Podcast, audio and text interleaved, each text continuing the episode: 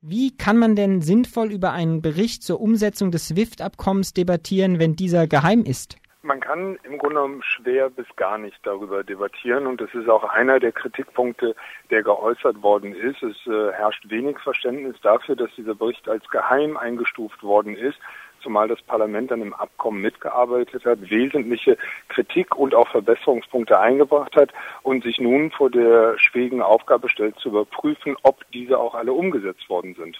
In einem solchen Bericht geht es ja auch um die Umsetzung eben des Datenschutzes, also inwieweit Daten von in Europa lebenden Menschen weitergegeben werden. Wie ist es denn überhaupt vermittelbar, wenn den Betroffenen eben diese Erkenntnisse vorenthalten werden? Das ist äh, tatsächlich eines der Probleme, weswegen das Parlament auch das Gefühl hat, dass hier mit gezinkten Karten gespielt worden ist. Es kann eben nicht sein, dass äh, nur die Maßnahmen im Bereich Sicherheit umgesetzt worden sind. All das, was aber den Bereich auch der Bürgerinteressen betrifft, nur schleppend bis gar nicht umgesetzt wird. Wir haben aus eigener Erfahrung mal versucht, an diese Daten heranzukommen. Das ist quasi unmöglich, weil seitens der deutschen Datenschutzbehörden ein gewisses Hindernis besteht, bei den Vereinigten Staaten Zugriff zu bekommen. Und als einfacher Bürger steht man da vor einer beinahe unlösbaren Aufgabe. Kommen wir dann vielleicht direkt mal zum Verhältnis zwischen Europäischem Parlament und Kommission, die ja federführend eben bei solchen Abkommen ist, ähm, man hat so ein wenig das Gefühl, dem Europäischen Parlament wird hier massiv auf der Nase herumgetanzt, anstatt dass sich dieses wehrt, hat es aber beispielsweise im April gerade ein vergleichbares Abkommen zur Weitergabe von Fluggastdaten abgestimmt. Ähm, große Probleme bereitet das Parlament ja offensichtlich der Kommission nicht, wenn eben diese gemeinsamen Vereinbarungen dann schlichtweg ignoriert werden. Also ich würde mir auch wünschen, dass da ein wenig mehr Rückgrat vorhanden ist.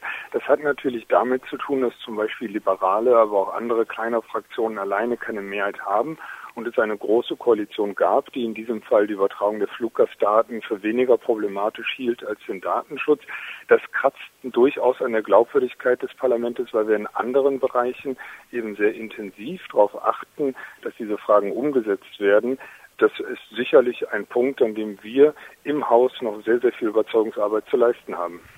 Kommen wir vielleicht aber nochmal zur Erklärung zu eben diesem geheimen Bericht. Wenn man sich die Informationen, die allein in diesen dreieinhalb Seiten enthalten sind, dann scheint ja der geheime Bericht eine Menge Sprengkraft zu enthalten. Zu entnehmen ist eben dieser öffentlichen Erklärung, dass Europol bisher keine einzige Anfrage der USA abgelehnt hat, dass faktisch jeden Tag Daten transferiert werden, Europol aber keine Informationen zur Menge der transferierten Daten geben kann und dass die Begründung von US-Anfragen ein nicht ausreichenden Informationsgehalt habe. Wie bewerten Sie denn all dies? Also das äh, übertrifft die Befürchtungen, die wir bis dahin hatten. Es war für uns im Vorfeld äh, schon klar, dass die Eingrenzung äh, der Datensätze, die an die Vereinigten Staaten übermittelt werden, nicht dem Abkommen entsprechend größtmöglich äh, erfolgt, sondern dass man tatsächlich von jedem Tag der vergangenen Jahre im Grunde genommen Finanztransaktionsdaten an die Vereinigten Staaten überwiesen hat. Das ist ganz sicher nicht im Sinne des Erfinders. Es ist nur auch schade, muss man sagen, dass sich eine Mehrheit im Haus Haus seiner Überprüfung bis hin zur Aussetzung des Abkommens verweigert und dass die Kommission auch noch nicht in der Lage war, die vom Haus geforderten Maßnahmen, nämlich dass wir in Europa in der Lage wären, diese Daten erst einmal auszuwerten, bisher angegangen oder umgesetzt worden ist. In dem Bericht steht auch geschrieben, dass Europol Informationen bereitgestellt habe, die Zitat darauf hindeuten, dass sich das Abkommen in einem bestimmten Fall als nützliches Instrument erwiesen hat. Zitat Ende. Ein einziger Fall, wo es nützlich war und dafür, ich hatte es schon erwähnt, täglich Datenweitergabe. Ist das überhaupt noch verhältnismäßig, beziehungsweise braucht man so ein Abkommen überhaupt? Sie haben völlig recht, dass äh, das nicht verhältnismäßig sein kann, dass wenn jeden Tag Finanztransaktionsdaten aus der EU in die USA überwiesen werden und dies nur zu einem Erfolg geführt hat, ist das nicht dem Abkommen entsprechend. Das kann auch nicht Sinn und Zweck sein. Ähm, für uns stellt sich umso mehr auch die Frage, wie kann die Notwendigkeit begründet werden und wenn jedes Mal darauf verwiesen wird, dass es geheim sei und dass man diese Informationen nicht herausgeben kann, dann schleicht sich durchaus der Verdacht ein, dass das vor allen Dingen vorschützende Tatsachen sind, man also dieses Abkommen, ob jetzt es nützlich ist oder nicht, zwingend behalten möchte. Die Abgeordneten, die ja damals nach diesem Kompromissvorschlag im Sommer 2010 zugestimmt haben, haben ja faktisch auch ihren Wählerinnen mitgeteilt, dass jetzt mehr für den Datenschutz gemacht worden wäre.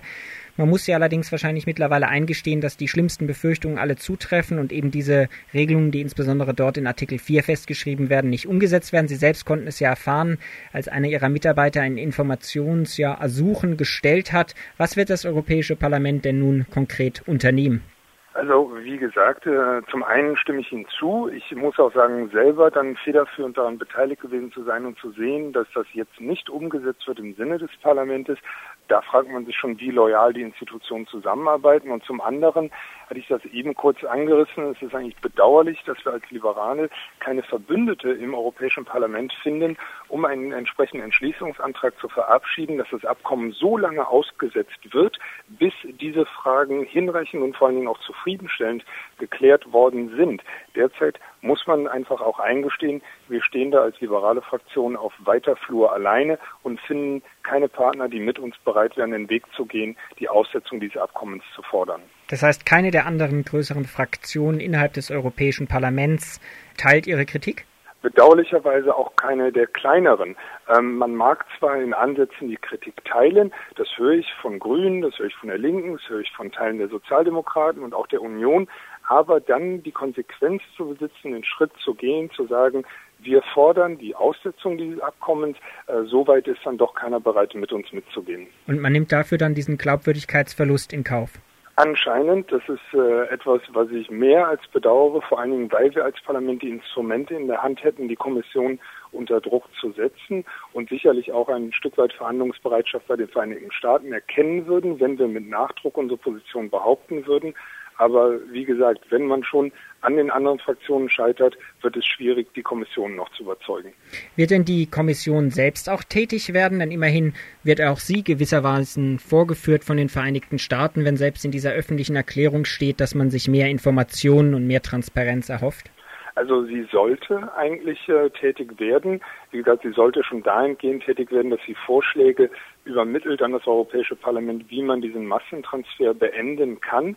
Derzeit sehe ich allerdings noch wenig Bewegung und auch was die Vorwürfe angeht, scheint äh, die Kommission ein Stück weit Teflon beschichtet zu sein. Das prallt alles von ihr ab.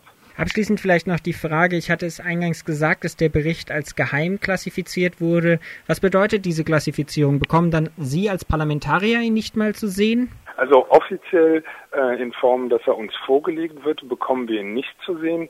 Bei geheimen Dokumenten ist es so, dass man die Möglichkeit hat, in einen sogenannten sicheren Leseraum äh, zu gehen, um dann allerdings auch ohne Notizen oder sonst etwas machen zu können, das Dokument zu lesen. Das ist natürlich allerdings von einer gewissen Halbwertszeit, wenn man nicht mal in der Lage ist, die kritischen Punkte sich rauszuschreiben. Insofern läuft dieses Recht am Ende des Tages auch leer. Vielleicht abschließend noch eine Frage zu den nationalen Parlamenten und insbesondere auch der Bundesregierung. Sie hatten im März 2011 gegenüber Radio Dreieckland auf die Antwort der Bundesregierung zu einer kleinen Anfrage der Linken damals erklärt, dass die Bundesregierung wohl in gutem Glauben geantwortet habe, nämlich dass jeder Bürger und jede Bürgerin ohne Probleme quasi diese Informationsanfragen machen kann.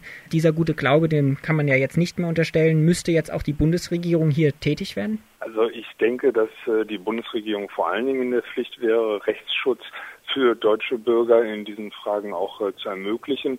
Ich hoffe, dass sich daraus Initiativen entwickeln, zum Beispiel mit dem Bundesdatenschutzbeauftragten sich zusammenzusetzen und an einer Lösung des Problems zu arbeiten. Wenn das nicht funktioniert, kann ich mir durchaus vorstellen, dass eine Initiative mit Blick auf die Vereinigten Staaten wenigstens bilateral Sinn ergeben würde. Herr Albero, Ihnen vielen Dank für diese Information. Herzlichen Dank, Herr Eckstein.